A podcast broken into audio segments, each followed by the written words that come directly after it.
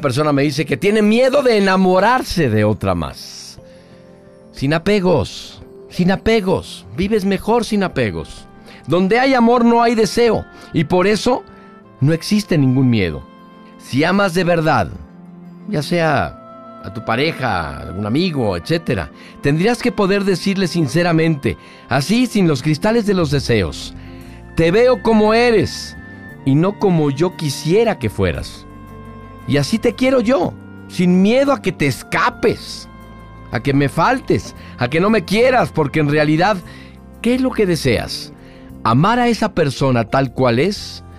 ¿O a una mentira que no existe? ¿A una imagen que te has creado, pero no es la verdad? En cuanto puedas desprenderte de estos deseos apegos, vas a empezar a amar. Al otro no le llames amor.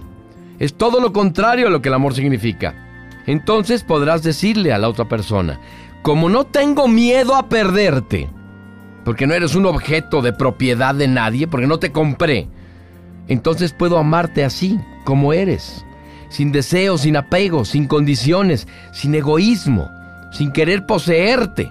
Y esta forma de amar es un gozo que no tiene límites.